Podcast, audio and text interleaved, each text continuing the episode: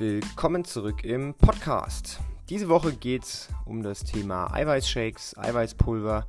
Wir haben von einigen Zuhörern die Frage bekommen, was ist das beste Eiweißpulver? Brauche ich überhaupt Eiweißpulver?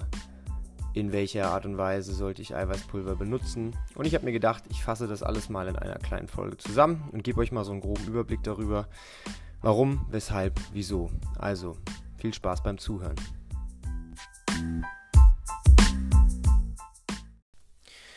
So, beginnen möchte ich eigentlich erstmal so ein bisschen mit Hintergrundwissen. Was ist überhaupt Eiweißpulver oder was steckt da überhaupt drin? Ähm, Eiweißpulver oder generell Proteinpulver sind ähm, Mischungen aus äh, tierischen und pflanzlichen Proteinen. Die werden dann in äh, Pulverform gebracht und sind dann dazu da, um eben in aufgelöstem Zustand mit einer Flüssigkeit dem Körper zugeführt zu werden. Es gibt verschiedene Geschmacksrichtungen. Man kann da welche mit oder ohne Geschmack nehmen. Es gibt gezuckerte, es gibt ungezuckerte. Also wie in jeder in jedem Bereich der Lebensmittelindustrie gibt es hier unendlich viele Geschmacksrichtungen. Es gibt äh, Eiweißpulver, die sind besonders gut, weil sie eben vielleicht ohne künstliche Zusatzstoffe auskommen. Es gibt Eiweißpulver, die sind die pure Chemiekeule, weil da extrem viel zugesetzt ist.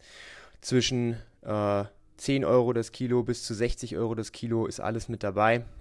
Und äh, je nachdem, welchen Weg man da fahren möchte, hat man da einfach die Möglichkeit, verschiedene Sachen für sich auszuwählen. Ich möchte jetzt hier in der Podcast-Folge auch keine Hersteller empfehlen.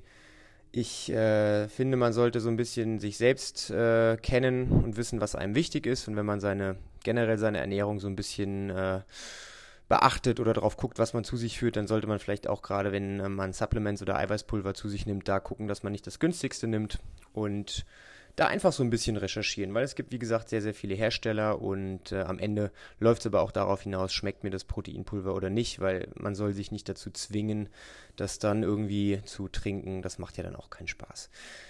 So, was ist da jetzt eigentlich drin in dem Proteinpulver? Ich habe es ja gerade schon gesagt, Proteine aus ähm, tierischer oder pflanzlicher Herkunft. Proteine sind ähm, Aminosäureverbindungen die äh, für den Körper wichtig sind. Es gibt sowohl essentielle Aminosäuren, neun Stück davon, als auch nicht essentielle Aminosäuren. Der Unterschied ist, essentielle Aminosäuren, die können vom Körper nicht hergestellt werden, die müssen wir also zusätzlich aufnehmen und essentielle, äh, nicht essentielle Aminosäuren, die kann der Körper sehr, selbst herstellen. Und dementsprechend müssen wir einfach gucken, dass unser Körper am besten mit dem kompletten Aminosäureprofil ausgestattet ist. Also, dass wir uns nicht nur einseitig ernähren, sondern dass wir auch, wie gesagt, diese nicht essentiellen Aminosäuren, nein, falsch, die essentiellen Aminosäuren, hei, hei, hei. so viele Aminosäuren. Also die essentiellen Aminosäuren, die sind eben ne, besonders wichtig, weil die müssen wir zusätzlich durch die Nahrung aufnehmen, während die nicht essentiellen Aminosäuren vom Körper selbst hergestellt werden. Und wir müssen einfach gucken, dass wir sowohl das eine als auch das andere zu uns nehmen. So, also die Aminosäuren stecken da drin in den Proteinen. Und jetzt halt die Frage, wie viel Proteine generell jetzt, ob über die Nahrung oder über Eiweißshakes, das ist jetzt erstmal egal, wie viel Proteine braucht denn eigentlich der Körper? Und ähm, man unterscheidet ja zwischen Proteinen, Kohlenhydraten und Fetten. Das sind ja so die drei Makronährstoffe, die der Körper aufnehmen kann. Und Proteine sind meistens der Anteil, der von den meisten Menschen, besonders auch bei Mädels, äh, zu kurz kommt. Ne? Weil in den meisten Nahrungsmitteln stecken ganz viel Kohlenhydrate, in den meisten Nahrungsmitteln steckt auch relativ viel Fett. Aber Proteine ist eben nur in ausgewählten Nahrungsmitteln vorhanden. Die besten Beispiele Fleisch, Fisch, Eier, Milchprodukte, Hülsenfrüchte. Ne? Da sind viele Proteine drin. Und eben auch in Eiweißpulver in konzentrierter Form. Und ähm, ja, wie viel braucht man denn? Und das kommt einfach auch so ein bisschen auf die körperliche Aktivität an. Also Leute, die nicht so viel Sport machen, die nicht so viel körperlich aktiv sind, die brauchen deutlich weniger. Da geht man so ungefähr von, ja, sagen wir mal, einem Gramm pro Kilogramm Körpergewicht aus als Untergrenze. Also eine 50 Kilo schweres Mädel ja, braucht äh, so zwischen, sagen wir mal, 50 und 75 Gramm vielleicht.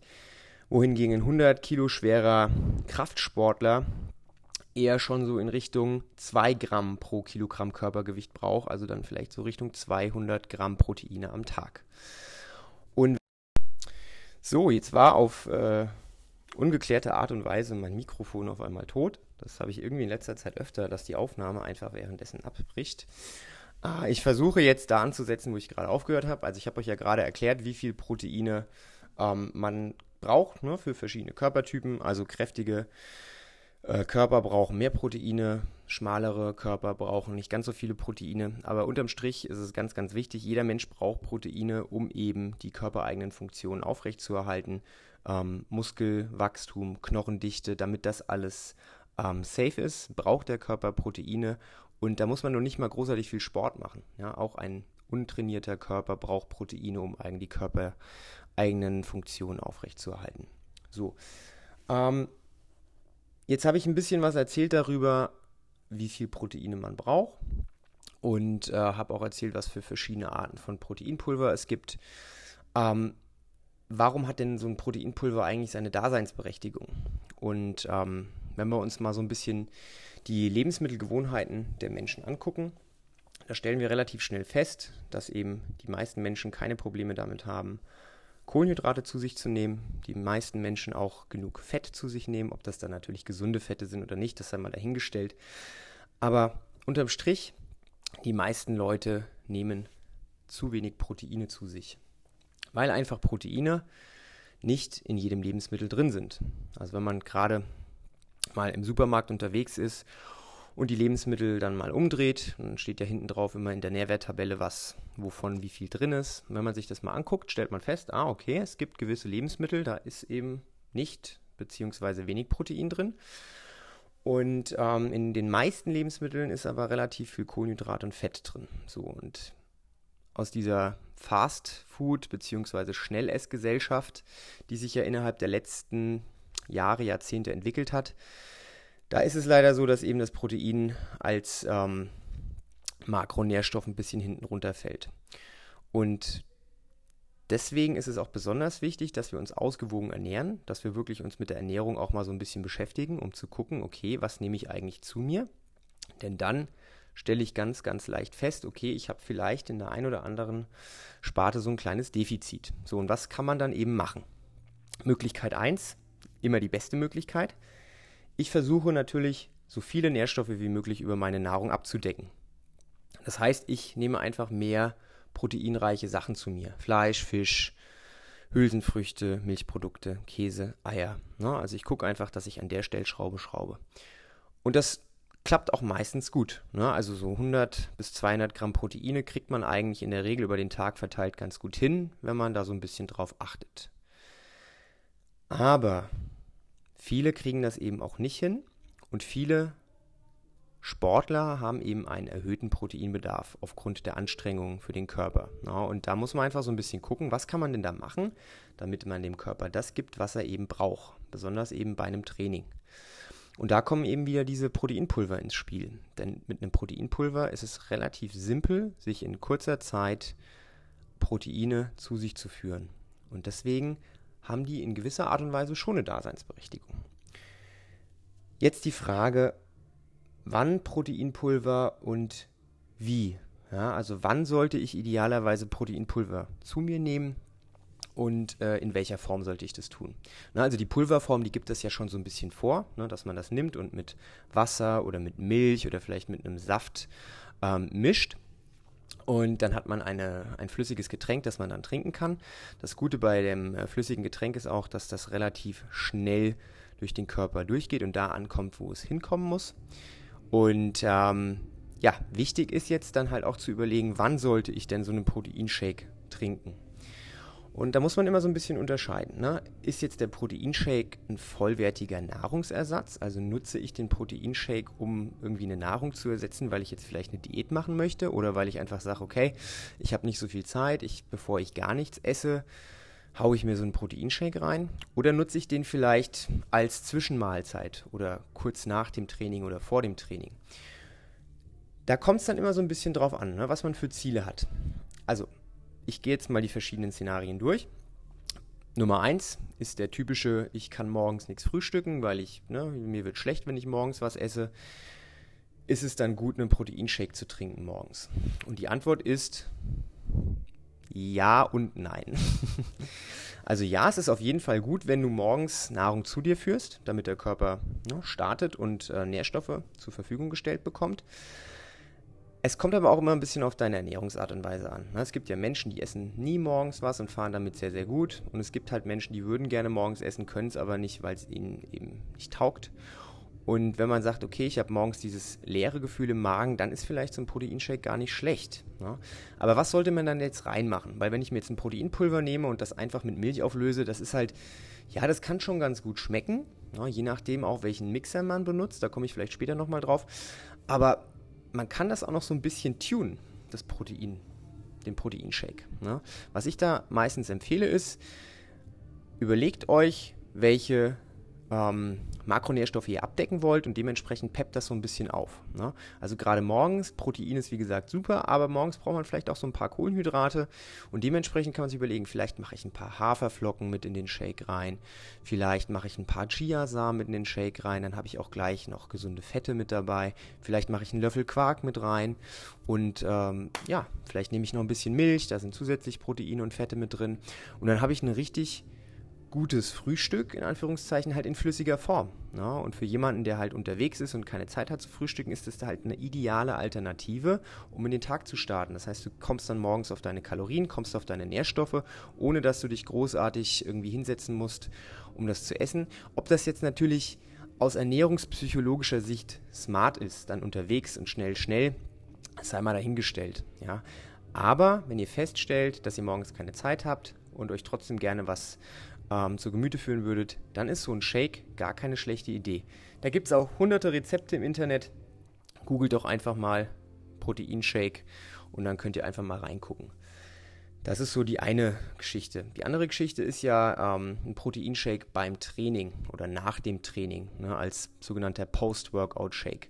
Hier werde ich auch oft gefragt, was soll ich denn da machen? Na, wir haben ja auch bei uns in der Box an der Theke, ähm, äh, verkaufen wir auch Proteinshakes und ähm, Möglichkeit 1 ist, du nimmst einfach Milch oder Wasser und mixt das mit dem Proteinpulver. Das ist natürlich eine, eine gute Möglichkeit, aber ich empfehle den Leuten immer nach einer intensiven Trainingseinheit, besonders beim CrossFit ja auch, wo wir den Körper extrem belasten, da brauchen wir nicht nur Protein, sondern da brauchen wir auch Kohlenhydrate, ne? weil der Muskel, der leert ja seine Glykogenspeicher und die müssen mit Kohlenhydraten wieder aufgefüllt werden. Das heißt eigentlich, mindestens genauso wichtig, wenn nicht noch wichtiger nach dem Training sind Kohlenhydrate. Und deswegen bieten wir bei uns zum Beispiel in Shakes noch an, einen, äh, ein bisschen Obst mit reinzumixen. Ja, und da haben wir so um die 100, 120 Gramm Früchte. Das entspricht dann so ungefähr 40 Gramm Kohlenhydrate. Und die mixen wir dann mit ungefähr 20 Gramm Proteinpulver. Und da kommen wir auf ein extrem gutes Verhältnis, so von 2 zu 1 ähm, Kohlenhydrate zu Protein. Und das ist in der Regel ganz cool, weil dann habe ich sowohl Kohlenhydrate für den Muskel als auch Proteine für den Muskel und da freut er sich extrem drüber. Na, das heißt, wenn ihr darüber nachdenkt, nach dem Sport äh, einen Proteinshake zu trinken, dann packt da auch ein bisschen Kohlenhydrate, Kohlenhydrate mit rein, entweder mit Instant Oats oder mit Maltodextrin. Also da gibt es ja verschiedene Möglichkeiten.